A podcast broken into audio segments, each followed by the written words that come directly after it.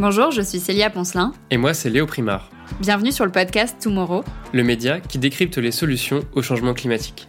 Avec Léo, pendant le confinement, nous avons pris une bonne claque sur l'écologie. Et on ne va pas vous le cacher, c'était la déprime totale. On trouvait que les problèmes prenaient toute la place, et lorsqu'on parlait des solutions, elles étaient difficilement lisibles. Il était temps de changer de disquette. Nous avons donc créé Tomorrow pour remettre du positif et parler de solutions.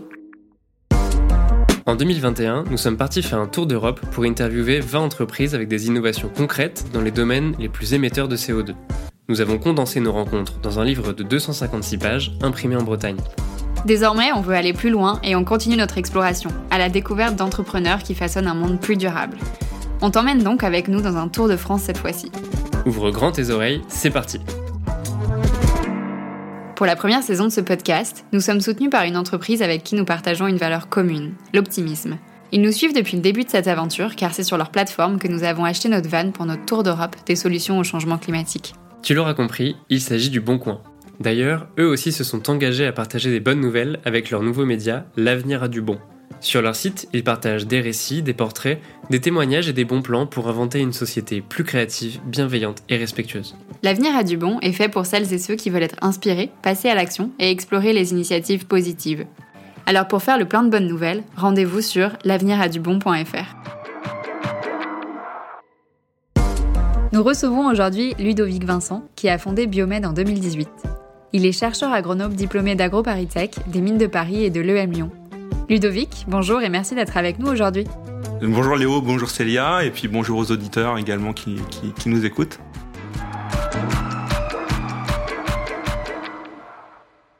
L'objectif de Biomed est complètement fou. C'est d'extraire les métaux lourds contenus dans les sols, et ce grâce à des plantes.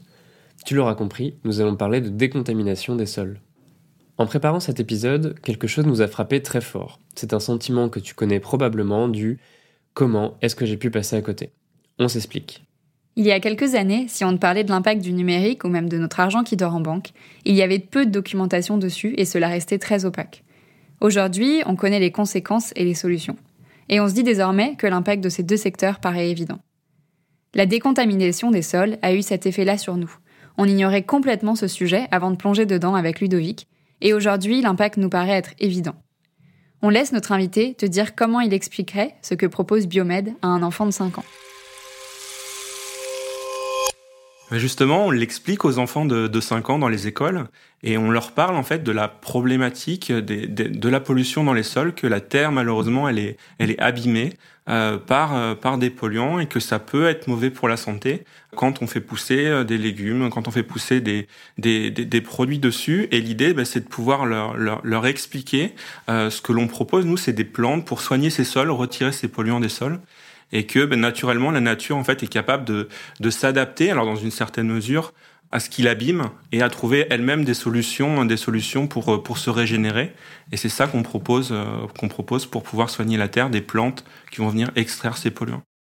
Comme le dit si bien Ludovic, la Terre est une ressource qui régit notre environnement. Or, au même titre, il existe des normes de qualité pour l'air ou l'eau, mais pas pour la Terre. Le problème de la Terre, c'est que c'est souvent considéré comme sale, on marche dessus, et on se rend pas compte que les terres fertiles, c'est 2% de, de, la planète, c'est très très peu. Ça met des millénaires à se créer. La Terre, c'est euh, des limons, c'est euh, de la porosité qui est créée par les par les organismes du sol, et ça prend des millénaires à se créer tout ça. Et euh, on l'artificialise, on met du béton dessus, etc. On la pollue, et, et tout ça, ça, ça dégrade énormément les, les sols, alors qu'on est de plus en plus nombreux à devoir se nourrir. Et, et malheureusement, il n'y a pas de normes sur la qualité d'un sol, par exemple agricole. C'est-à-dire qu'on peut cultiver sur un sol, un sol pollué, euh, avoir des pratiques éventuellement qui peuvent être très bonnes. Il y a des jeunes agriculteurs qui se lancent, ils, ils, prennent des parcelles, ils peuvent avoir des très bonnes pratiques, mais ils vont être sur un sol pollué, ils le sauront pas forcément. Et pour nous, c'est vraiment un enjeu de se dire euh, comment, euh, à l'heure actuelle, on peut cultiver sur un sol qui présente des traces de pollution, alors que derrière, ça peut être de l'alimentation pour les enfants, ça peut être de l'alimentation même pour les adultes. Et mon associé euh, Patricia est, docteur en cancérologie. Euh, il y a quand même un quart des, des cancers qui sont d'origine environnementale, c'est-à-dire que c'est notre environnement qui crée les maladies qu'on donc qu'on va subir. Donc il y a un vrai enjeu à se dire un sol doit être sain pour produire de l'alimentation. C'est c'est comme ça qu'ils étaient à la base, la plupart, et c'est comme ça qu'ils devraient redevenir pour qu'on ait une alimentation saine. Et c'est vrai que la terre et la, terre fertile sont des ressources finies. C'est vrai qu'on ne considère pas ça comme ça, mais c'est le cas effectivement. Pour le dire en bref, certaines parcelles sous nos pieds sont polluées, voire contaminées. C'est l'une des quatre menaces qui pèsent sur les sols du fait des activités humaines, avec la surexploitation, l'érosion et l'imperméabilisation, c'est-à-dire des sols que l'on a artificialisés en mettant du béton par exemple, et l'eau ne s'écoule plus. Ça a évidemment des conséquences majeures sur l'alimentation, la santé, l'agriculture et l'environnement mais nous reviendrons sur ces sujets. Les raisons principales de cette pollution sont l'industrialisation et l'agriculture intensive. En effet, l'installation, puis la fermeture d'industries lourdes en Occident, a laissé quelques traces. Dit autrement, les usines sont parties, mais les métaux et les engrais sont restés. Alors il y, a, beaucoup de raisons. Il y a la façon dont on a pu cultiver par le passé, donc des éléments qu'on a pu utiliser pour traiter les cultures, par exemple, euh, qui peuvent être pour certains interdits maintenant, mais qui vont rester dans les sols. Ça peut être des pollutions atmosphériques, par exemple le plomb était très utilisé euh, euh, dans, pour les essences, par exemple, etc. Donc ça va se retrouver avec les pollutions atmosphériques dans les sols. Euh, ça peut être euh, éventuellement aussi d'anciennes zones où il y a eu, par exemple, des garages, des zones sur lesquelles on a utilisé des éléments qui sont toxiques, de, de la chimie, et finalement ça s'est retrouvé dans les sols. Et après, on va perdre un peu la mémoire de l'usage du sol. Et on peut retrouver après des, enfin remettre des cultures sur des sols où, il y a ces, ces traces de pollution. Donc, dans les sols sont enfermés d'importants volumes d'hydrocarbures, d'arsenic, de produits chimiques, de cuivre, de mercure, de plomb ou encore de zinc. Selon une étude relayée par l'ADEME en 2021, sur 300 000 sites étudiés en France, plus de 9 300 étaient pollués. À l'échelle européenne, ça représente par exemple 30% des sols. Ces terrains laissés à l'abandon représentent une surface totale d'environ 150 000 hectares et 6 millions de tonnes de terres contaminées. Les cibles principales de Biomed sont donc les sols agricoles, mais également ces terrains abandonnés que l'on appelle des friches industrielles. Par rapport à, notre volonté justement de d'éviter l'exposition des consommateurs euh, à ces pollutions, on a commencé par l'agriculture. Euh, parce qu'on pense que c'est important. Les, les, agriculteurs sont de plus en plus euh, engagés dans cette démarche-là. Alors pas tous, mais certains le sont. Et justement, on voulait les associer à cette démarche-là. Donc, on a commencé par l'agricole. C'est pas forcément là où il y, a, les pollutions les plus lourdes, mais c'est là où on peut être exposé par l'alimentation. Après, effectivement, il y a le problème des friches industrielles, et c'est un problème euh, majeur en, Europe, en France. Euh, c'est des zones en fait où il y a des, contaminations qui sont très fortes. Ça peut être l'industrie minière, ça peut être d'autres types d'industries, euh, et des pollutions qu'on appelle diffuses, c'est-à-dire qu'elles vont être sur des très très grosses surfaces. Et ça, c'est très difficile à traiter. Euh, les riverains sont exposés à ces pollutions. Ça crée énormément de problématiques de santé publique. Tout le monde veut se désengager en fait de, ces zones-là parce que ça coûte très cher euh, à dépolluer. Euh, alors normalement, il y a le, pollueur, le principe du pollueur-payeur. Celui qui paye doit, celui qui pollue doit payer pour la dépollution. Mais parfois, c'est plus des entreprises qui sont encore là. Et donc, qui va gérer leur pollution derrière? Et, euh, et, donc c'est des zones qui restent euh, qui restent comme ça polluées. Et c'est aussi un, un, enjeu pour nous. Et l'avantage des plantes qui vont dépolluer les sols, c'est que c'est un moyen qui va pas coûter très cher et qui va permettre, en tout cas sur ces zones diffuses, de pouvoir traiter euh, des, des, traiter des, euh, des grandes surfaces. Dans ces grandes surfaces de terre, justement, ces éléments nocifs sont sous nos pieds, mais pas seulement.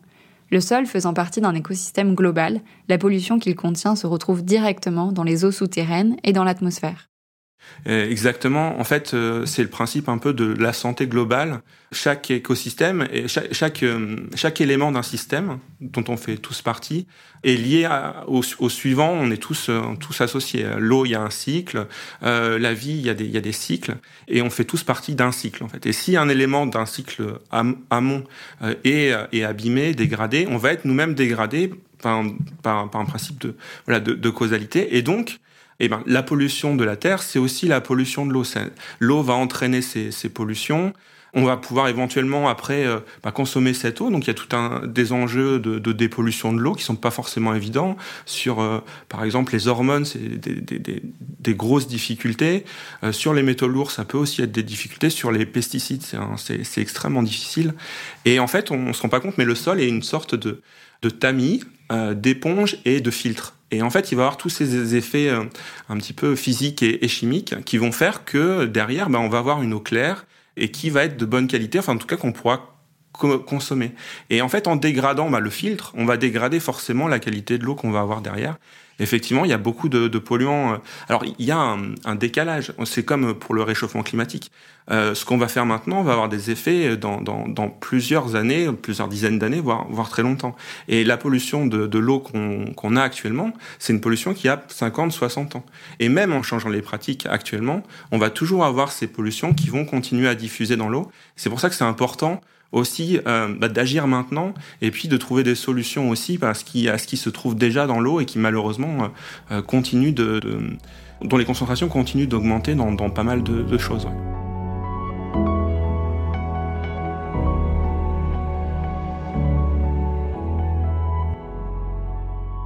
Si tout ça te paraît un peu lointain, parlons des effets que cela peut avoir dans notre corps. Une étude de Santé publique France en 2021 avait pour objectif de tester l'exposition de 1000 personnes, enfants comme adultes, à 27 métaux différents. Les principaux résultats sont les suivants. Presque 100% de la population observée était exposée à ces métaux. Entre 3 et 28% de la population dépassait le seuil de surexposition pour divers métaux comme l'arsenic, le plomb ou le mercure. Les niveaux en arsenic, cadmium et chrome mesurés chez les adultes étaient plus élevés que dans une précédente étude réalisée en 2006 et enfin, tous les niveaux mesurés confondus étaient plus élevés en France que dans la plupart des pays étrangers. Nous avons donc demandé à Ludovic à quel point ces métaux lourds sont-ils dangereux dans notre corps. On s'est rendu compte, enfin les, scientifiques se sont rendus compte euh, que des toutes petites concentrations de certaines molécules pouvaient avoir des effets euh, extrêmement forts sur la santé des, des, organismes vivants. En fait, on est euh, nous-mêmes, tous les organismes vivants, en fait, on fait de la chimie on, avec de la, de la catalyse, etc., avec des toutes petites quantités. Ingérer des métaux lourds, par exemple, ou des perturbateurs endocriniens, ça va avoir des effets euh, très très forts sur nous.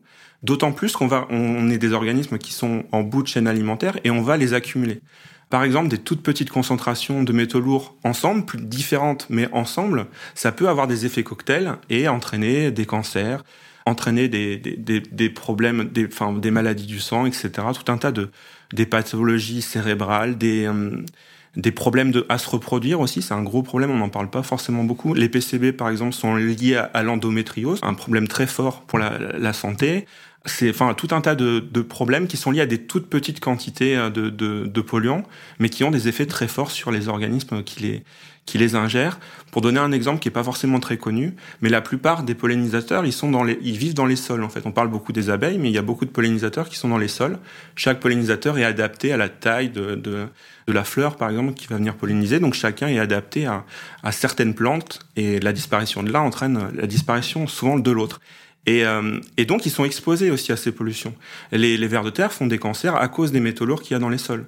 Et, et, tous les organismes répondent à ces problématiques et tous les organismes en souffrent aussi. Donc, c'est pour ça qu'il faut agir. Ben, en agissant sur les sols, on agit sur toute la chaîne euh, du vivant. Évidemment, certaines de ces expositions ne proviennent pas directement des sols. Et les sources sont nombreuses. Ça peut venir du plastique, de la consommation de poissons, des médicaments, du tabac ou encore de notre logement. Tu l'auras compris, nous les ingérons principalement à travers ce que nous mangeons et ce que nous buvons. Alors certes, le corps a besoin de se ressourcer en éléments, comme le zinc ou le cuivre, mais en trop grande quantité, c'est justement ce qui les rend toxiques pour notre santé. On parle notamment d'impact sur l'apparition de cancers, de maladies cardiovasculaires et neurotoxiques, entre autres. Évidemment, ça nous a rappelé cette étude de l'Université de Newcastle, relayée par WWF en 2019, qui disait qu'un être humain ingère environ 5 grammes de plastique chaque semaine, soit l'équivalent d'une carte de crédit. En somme, traiter les problèmes à la source, c'est aussi s'éviter de gros problèmes de santé publique par la suite. Ce qu'on investit dans la, la santé des écosystèmes, finalement, c'est autant qu'on n'investira pas dans la santé humaine, euh, dans le sens où, euh, enfin, il faut continuer à investir dans la santé humaine, et, euh, je pense que le corps médical et hospitalier va pas être contre, mais, mais par contre, c'est autant de maladies qui vont pas être, qui vont pas être à traiter, sur lesquelles il faudra trouver des solutions, alors que finalement, on peut régler les problèmes. Alors maintenant qu'on a compris le problème, intéressons-nous aux solutions. Quelles ont été les solutions historiques pour décontaminer les sols? Il y a des traitements physico-chimiques euh, qui peuvent être utilisés. Le problème de ces traitements-là, c'est que souvent, ça va dégrader les qualités agronomiques du sol, enfin, sa capacité à être fertile. On va le faire passer dans des bains chimiques pour essayer d'enlever les éléments qu'il y a dessus. Et derrière, on a une, une forme de boue, en fait, euh, qui, sur laquelle il y aura plus forcément les polluants. Mais par contre, tout, euh, toute la partie euh, structuration qui a été faite pendant très longtemps aura disparu. Donc, euh, après, il y, y, a, des techniques qui sont, qui sont lancées qui sont euh, plus en accord justement avec ces qualités du sol. Ça peut être la, la, dépollution par les champignons, par exemple, qui se développent. Ça peut être la dépollution par les micro-organismes aussi. Certains sont capables de, de digérer certains polluants. Et ça, c'est aussi, c'est aussi, à mon avis, une bonne, bonne manière de, de dépolluer les sols. Et puis les plantes pour, pour l'extraction de certains polluants finalement, c'est un peu la conjonction de tout ça qui peut permettre de, régénérer les sols et de les retirer. Selon l'ADEME, entre 60 et 80% des terres sont aujourd'hui dépolluées dans des installations de traitement suite à une excavation. On va donc creuser la terre et la déplacer. Il semble également que le recours à la mise en décharge des terres reste très important. On a l'impression que ça revient à déplacer le problème d'un site vers un autre, même si cela permet rapidement de réutiliser les surfaces nettoyées. Qu'en pense notre expert? Des promoteurs font aussi appel à, des entreprises euh, alors, euh, souvent d'excavation, c'est-à-dire qu'en fait, on va prendre la terre et l'envoyer en décharge. Euh, mettre de la terre fertile à la poubelle, quand on, on s'est dit tout à l'heure qu'il n'y a pas beaucoup de terre fertile, c'est quand même un petit peu dommage. C'est comme mettre du béton dessus. Donc, il y a, effectivement, il y a l'excavation, mais ça, c'est pas de la dépollution. C'est, enfin, on, on, enlève la terre, la terre, et puis on la déplace. Donc, c'est vrai que, ben, du coup, l'emplacement sur lequel on va être, il va plus y avoir de pollution. Donc, on va pouvoir remettre de, de la terre saine mais euh, la Terre reste, reste polluée. Au cours de nos recherches, nous avons pu observer certaines limites aux procédés actuels de décontamination, notamment sur le temps que peuvent prendre ces procédés et sur les capacités d'extraction. D'un côté, nous avons les arbres qui mettent du temps à pousser, mais vont stabiliser les métaux dans le sol. On parle à ce moment-là de phytostabilisation. Et d'un autre côté, les plantes qui sont plus rapides à cultiver, mais dont l'extraction sera limitée par la longueur des racines. Effectivement, on va traiter finalement la, partie de terre dans laquelle les racines seront présentes. Et ça, c'est tout à fait vrai. C'est vrai qu'on peut pas intervenir partout, et c'est d'autant plus euh, important enfin, qu'il y ait différents types de, de techniques. On parlait des micro-organismes, euh, des champignons, euh, d'autres techniques qui vont, qui peuvent permettre d'aller plus profondément. Et parfois, effectivement, peut, peut-être dans certains cas, on sera obligé de faire de l'excavation ou des traitements physico-chimiques. Mais, mais il faut toujours se donner la chance de pouvoir utiliser des traitements qui vont permettre de préserver les sols et de garder les qualités du, du, du sol. Ouais. En somme, la décontamination des sols semble aujourd'hui faire face à deux principaux défis. Le premier, la complexité et la diversité des sols ou des pollutions rencontrées.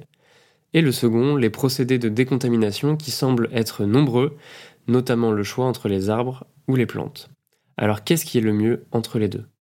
On peut faire de la, ce qui s'appelle de la phytostabilisation, c'est-à-dire qu'avec les racines, en fait, euh, l'arbre va contenir peut contenir certains polluants. Ça va éviter justement qu'ils aillent dans les nappes phréatiques, par exemple. Mais par contre, un arbre met longtemps à se développer. Donc on va avoir des traitements qui peuvent être très longs. Si on veut avoir des traitements rapides, on est plutôt sur des, plantes qui sont dites annuelles, c'est-à-dire des plantes euh, avec des développements, des cycles assez courts. Et, et là, leurs racines sont entre 30 et 60 cm. Pour être sûr d'avoir bien suivi, on a demandé à Ludovic de nous réexpliquer la différence entre phytostabilisation et phytoextraction. Le préfixe euh, phyto, ça veut pas dire euh, traitement chimique, ça veut dire euh, plante. Et en fait, la différence, donc la stabilisation, c'est-à-dire qu'on va les retenir, on va les empêcher de se, déplacer pour venir contaminer l'eau, par exemple, ou, d'autres milieux. Et l'extraction, ben, avec les plantes, on va extraire ces, polluants des sols. Et du coup, ben, en retirant les plantes, on va retirer les éléments qu'elles ont, qu'elles ont extraits.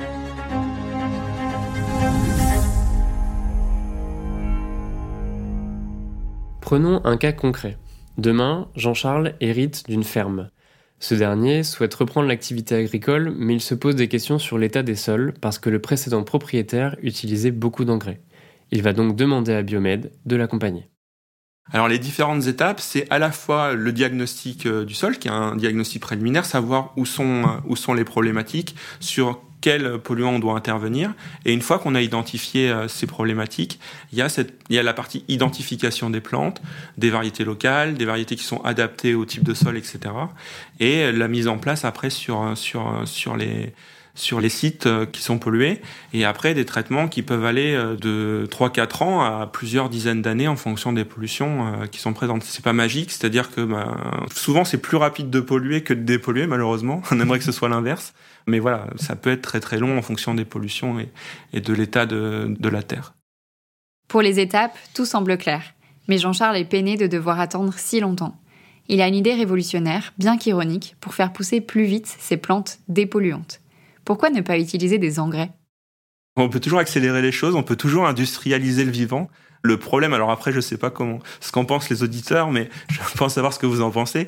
Je pense qu'on a, on a trop industrialisé le vivant, on a trop voulu accélérer les choses, et je pense que la plupart des choses prennent du temps, et c'est pas un mal. Euh, on est dans une société où tout va vite, et je pense qu'au contraire, il faut, il faut essayer de retrouver un équilibre et pas se dire qu'on est nous-mêmes euh, les maîtres de l'équilibre euh, du vivant. Et, finalement, enfin voilà, ce, sera un antagonisme fort. nous, c'est pas ce qu'on propose à, nos partenaires. Euh, traiter les plantes pour qu'elles poussent plus vite pour dépolluer les sols, alors qu'après il faudra retraiter les, éléments qui auront été mis pour, protéger euh, ces plantes. Enfin, c'est un cercle sans fin et, on court finalement après ce qu'on a soi-même dégradé. Donc c'est pas du tout souhaitable, de notre point de vue. In fine, Jean-Charles, notre futur agriculteur, est séduit. Cependant, il reste un point à élucider, la question du budget.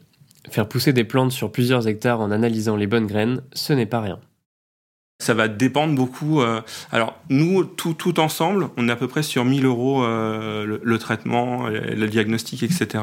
Mais par contre, on fait des choses. On peut faire des diagnostics gratuits pour les particuliers, par exemple, pour savoir s'il y a des problématiques de sol euh, dans son jardin, autour de chez, chez, soi. on fait donc les initiatives avec les écoles, etc. Et donc le diagnostic, on essaye de le rendre le plus abordable possible. Et après, enfin, il y a toujours moyen. Si, si c'est des euh, des particuliers par exemple ou des associations, on peut très bien faire des, choses euh, voilà plus abordables aussi. Ça va dépendre beaucoup d'interlocuteurs euh, et puis des problématiques qu'il peut avoir. La mentalité de Biomed est de rendre la décontamination accessible au plus grand nombre. Après tout, il en va de notre santé et de la préservation du bien commun. Nous, on adore cette vision. Et la question qu'on s'est après posée naturellement est de savoir que deviennent ces plantes et ces métaux.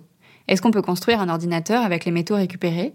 Et est-ce que demain, on pourrait utiliser uniquement ces plantes pour extraire des métaux et ne plus utiliser d'hydrocarbures? En fait, après, chaque cycle, on va, va ben, valider euh, l'extraction qui a été faite par les plantes, regarder combien elles ont extrait, combien il y a dans les plantes. Et en fonction de ces concentrations, ça va beaucoup dépendre de qu'est-ce qu'on a retiré. Par exemple, on retire le cuivre avec les plantes, c'est vraiment le, cuivre, ça va être des problématiques de concentration dans les sols, mais c'est un oligoélément et il peut être réutilisé par ailleurs. Donc, dans ce cas-là, on va essayer de trouver des démarches d'économie circulaire de partenaires qui vont récupérer ce cuivre dans les plantes et qui vont pouvoir le réutiliser. Et ça évite, enfin, c'est pas des quantités euh, euh, non plus monstrueuses, mais par contre, le peu de cuivre qu'on va recycler comme ça, c'est du cuivre qu'on n'aura pas extrait de manière minière avec des conséquences qui peuvent être assez, enfin, très très fortes sur les sur les environnements. Et après, il y a des éléments dont on veut pas du tout qu'ils reviennent dans le dans, dans le cycle, enfin voilà, les différents cycles. Et dans ce cas-là, on va les, on va essayer de faire de l'énergie avec ces plantes, enfin les revaloriser de, de cette manière-là, par exemple. Et puis euh, les, on va extraire ces, ces éléments-là. Ça peut être l'arsenic, ça peut être, ça peut être d'autres éléments, et, euh, et les extraire et les confiner. Dans ce cas-là, c'est ces éléments-là qu'on va retirer euh, de la boucle. Les plantes sont donc revalorisées comme de la biomasse dans la filière bois et énergie. En effet, ne rien faire de ces végétaux chargés en métaux reviendrait à en faire de nouveaux déchets, donc autant les utiliser. A l'inverse, laisser les plantes mourir sur place réintroduirait la pollution métallique dans le sol. Ludovic nous a confié pouvoir extraire jusqu'à 3 kg de l'élément cible sur un terrain d'un hectare, et nous lui avons demandé quels étaient les autres chiffres clés à retenir sur Biomed.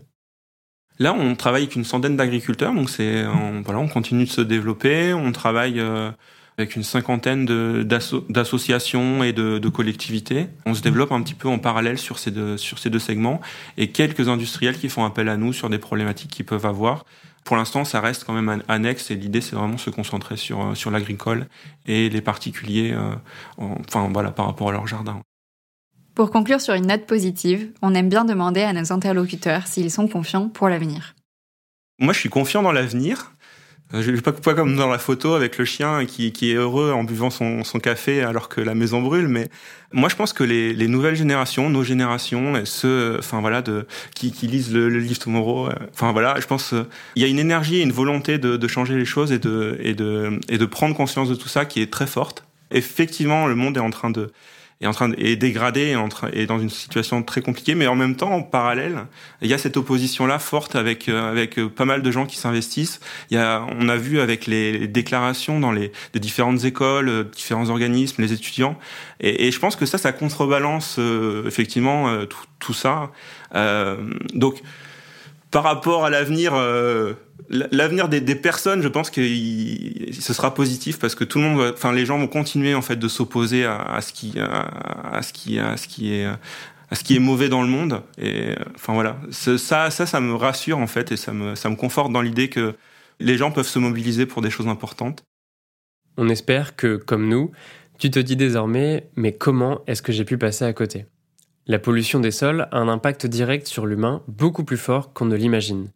Agriculture, santé publique, perturbation des cycles de l'eau et érosion de la biodiversité, tous ces enjeux sont liés à l'empreinte que l'homme laisse une fois qu'il s'est servi dans la nature.